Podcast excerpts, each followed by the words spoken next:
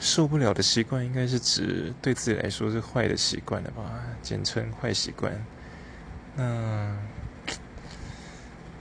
其实坦白说还好诶。如果说对方会挖鼻屎，但是不要把鼻屎放进嘴巴里吃，或者是抠脚皮，不要把它塞进嘴里。反正最终就是不要放进嘴巴里，我都还算能接受。